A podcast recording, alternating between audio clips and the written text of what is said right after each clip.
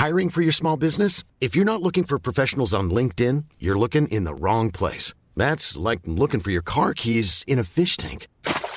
LinkedIn helps you hire professionals you can't find anywhere else, even those who aren't actively searching for a new job but might be open to the perfect role. In a given month, over 70% of LinkedIn users don't even visit other leading job sites. So start looking in the right place. With LinkedIn, you can hire professionals like a professional. Post your free job on linkedin.com slash people today.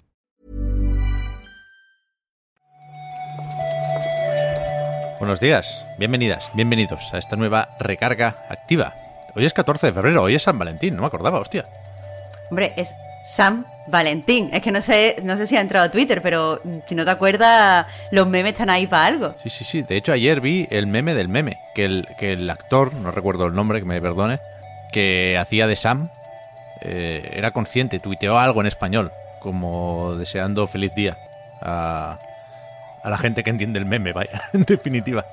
Hombre, porque el año pasado la muchacha que inventó el meme como que se lo intentó explicar por Twitter. Yo qué sé, es que esto ya es más grande que la vida, Pep. Pues misión cumplida, ¿eh?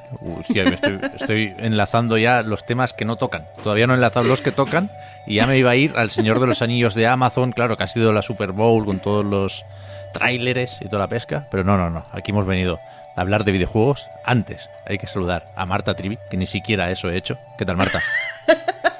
Tú ya con los memes se te va la cabeza. va, Buenos va, días, va, Pep. Estoy además viendo los análisis del Horizon Forbidden West. No sé si ha publicado ya Víctor el suyo o le está rematando, pero ya está el embargo, ya están por ahí las comparativas, así que tenemos una mañana ocupada, pero yo creo que podemos reservar 10 minutitos para recargar y repasar la actualidad.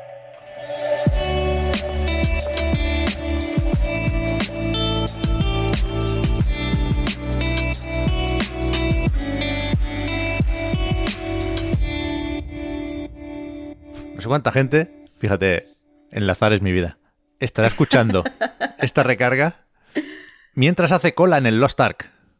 Eso puede ser, ¿no? Eh, Si nos escucharan todos los que están haciendo cola en el Los Ark, Oh. creo que seríamos el podcast más popular del mundo, porque hay mucha cola. Ya ves, cuidado con los tweets que he visto yo este fin de semana, que si no me equivoco, porque no los tengo delante, eh, el juego que edita ahora en Occidente Amazon es el segundo de toda la historia de Steam con más jugadores concurrentes, con un pico de 1,3 millones, algo así. 1,3 millones, exactamente. Eh, a- Lost Ark ha aplastado totalmente a New World, por ejemplo, que mucha gente estaba diciendo, bueno, esto va a ser más flojito, pero que va, que va. Eh, según la gente que ha estado intentando jugar este fin de semana, había colas de más de 15.000 usuarios. Es decir, hay gente que estaba recibiendo el puesto eh, 15.000 y tardaban, yo qué sé, una hora, 45 minutos en poder entrar al juego. Ya, aquí llamamiento a la calma, ¿eh? que sea el segundo con mejores números de la historia de Steam no significa que sea el segundo juego más popular del mundo. El primero es PUBG, por cierto, todavía, pero la mayoría de juegos free to play tienen sus propios clientes y no están en la plataforma de Valve.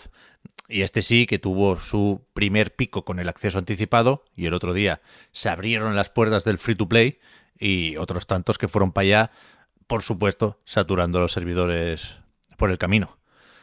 Pero habrá que jugar a esto, ¿no? Habrá que sentirse parte del fenómeno, Marta, un poquito. Hombre, yo eh, en otro momento te hubiera dicho que no, pero precisamente esta mañana he informado a Víctor de que esta semana voy a estar jugando porque no quiero que nos perdamos. No sé, hay, hay tanta, tanta gente interesada que, que no creo, no quiero dar la sensación de que en Anais nos perdemos estas cosas. Así que sí, hay, hay que jugar, hay que ponernos a la cola. Yo me meto, yo me meto también. Todavía, por desgracia, muy a nuestro pesar, no podemos eh, jugar a los Ark en una Steam Deck. Pero si no, si nos lo podemos imaginar, si podemos jugar eh, como lo haría un niño chico con una impresión en 3D de la consola o el ordenador eh, consolero de Valve, porque han publicado los archivos para que, para que puedas hacer eso, vaya, te lo puedes hacer de plastiquete. Tú aquí con el enlace has ido hace daño, has ido hace daño, pero bueno, no voy a entrar ahí. El caso es que sí, podemos bajarnos eh, los archivos CAD de, de lo que sería la carcasa de la consola y podemos imprimirlos si tenemos una impresora 3D. Y esto, más allá de, de la curiosidad, yo te confieso que si tuviera una, eh, pues la iba a imprimir solo para ver, para ver cómo se siente, para ver cómo iba a ser de cómodo jugar.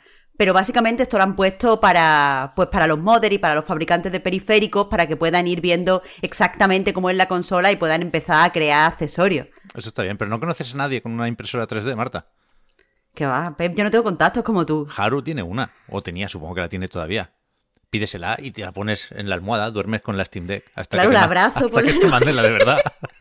Calla, ¿eh? que yo lo hago. Yo- es que tengo muchas ganas, Pep. Bueno, a ver.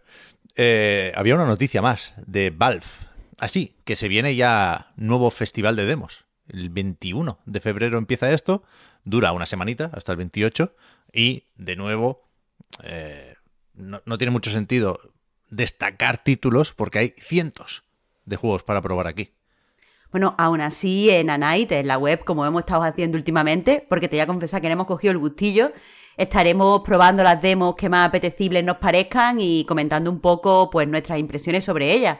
Que la verdad es que, Pep, poco a poco sí que es verdad que te ayuda a ir poniendo títulos en tu, en tu lista de espera, ¿eh? Es bastante más práctico, bastante más útil de lo que yo esperaba. Al principio, pues me daba un poco más igual. Mm, agobia un poquitín ver toda la lista o ir refrescando la página y ver que cambia todo cada vez, pero sí que es verdad que de ediciones anteriores hemos sacado unos, unos cuantos nombres para poner en la lista, es cierto eso.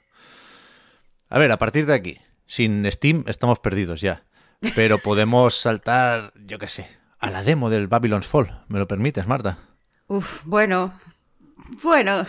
Tampoco tiene más. El 25 de febrero eh, dejarán probar el juego de Platinum Games y Square Enix a todo el mundo. A ver si han hecho algún milagro para que eh, la cosa pinte un poco mejor de lo que pintaba durante la beta. Y esto sale de, un- de una emisión que hicieron, un streaming. Ya sabéis que les gusta mucho promocionar sus juegos así a los japoneses. Y se comentó también el pase de batalla, que eso ya, para quien lo quiera. Esos son unos cuantos pasos más. Así como cosilla interesante es que quien pruebe la demo podrá transferir el progreso, si quiere, al juego definitivo. Bueno, alguien habrá, alguien habrá, a quien le haga clic la propuesta de, de Platinum. Eh, y nos tenemos que ir acostumbrando, ¿eh? porque ya hablamos el otro día de lo de los juegos como servicio y tal y cual. A ver. Eh, a mí tampoco me convence. Fíjate, el Metal Slack Awakening, este que hacen desde Tencent, que es una recreación así en 3D un poco chunga, si me preguntáis a mí, de los míticos Metal Slack de SNK. Y supongo que ahora estaban anunciados solo para móvil y PC. Y ahora le meten también Play 4, Play 5. Lo cierto es que no veo eh, que sea un juego de PS4 y PS5, pero efectivamente va- van a salir, ya lo han confirmado. Y lo que no tenemos todavía es fecha. Yo estoy aquí mirando si salen en fechas diferentes o si salen a, a la vez, pero no, no han dicho nada, no han hecho ni marco de lanzamiento. No, y además creo que solo hay eh, este pequeño tráiler en Twitter, que no es una plataforma muy agradecida para los vídeos, pero, pero ya nos contarán, supongo. A ver, si uno es muy fan de Marco y compañía, pues supongo que le apetecerá más jugarlo con un mando que con un móvil. Sí. Y para terminar, tenemos esta, ¿qué? La polémica del fin de semana, que, que es un poco floja, pero bueno, es una polémica, quieras que no. Así que a ver qué rascamos. Eh, está la gente, supongo que enfadada, y supongo que con razón, ¿eh? fuera bromas, porque eh, la desarrolladora y la editora de Martha is Dead anuncian que la versión de PlayStation llega censurada. Sí, el, anuncio lo ha hecho la distribuidora Wired Production a través de, Twitter. Han publicado ahí un comunicado donde dice que, que, bueno, que en PlayStation el juego no va a salir tal y como ellos lo han concebido, tal y como lo ha concebido el estudio italiano LKA, porque hay escenas como muy explícitas, muy trucuentas. Eh, mucha gente está hablando de que le tienes que cortar la cara a, a un bebé y ponértela encima, es en primera persona y que evidentemente eh, pues eh, le- les han llamado la, la atención desde Sony y por tanto la versión va a tener ciertos cortes y se retrasa eh, con eso también la, la versión en físico. Mucha gente está apuntando que probablemente lo que pase es que con, ese tipo de escenas eh, pues el, rating del juego pues sea para mayores de 18 y por tanto eh, la versión física no podría ser exhibida en tiendas. Entonces probablemente a Sony esto no le convenza desde el punto de vista económico y le hayan hecho que, haya cortes para que se pueda ajustar a lo mejor a un rating de, de 17 que sí puede estar en las tiendas.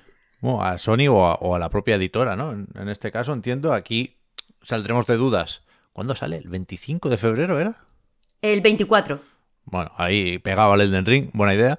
Y claro, hay versiones de Xbox y PC que, llegan sin cortes, con lo cual podremos eh, ver ahí qué escenas se han eliminado. Y lo que no tienen esas versiones son edición física, con lo cual yo creo que sí es fácil suponer que, que en la cajita está la clave del asunto, porque supongo también que no se puede hacer dentro de una misma plataforma, ¿no? Una versión digital y un, disco que contenga otro juego hasta cierto punto. Así que tienen que, recortar en, en, todos lados, claro. Veremos, veremos. Yo no, no, lo tenía fichado, me sonaba el nombre, pero no tenía fichado ni este juego ni este estudio, así que no sé muy bien qué esperar, aunque tampoco me busquéis a mí cortando caras de bebés, ¿eh? Me cago en la leche. Justo ahora, además. no, no, yo paso también, pero bueno, todo tiene su público. Ya, ya. A ver, a ver cómo, cómo sigue la cosa y a ver qué nos depara esta semana. De momento, se ha salvado el lunes con muchísima dignidad, si se me permite, Marta, la palmadita en la espalda. Así que vamos a, a ver qué más hay hoy y mañana volvemos a comentar noticias. Muchas gracias, Marta. Muchas gracias, Pep. Eh, vamos a leer, de hecho, el análisis de, del Horizon, que ya lo he puesto visto en la web. Así que ya está, ya está, tío. Vamos para allá. Ahora.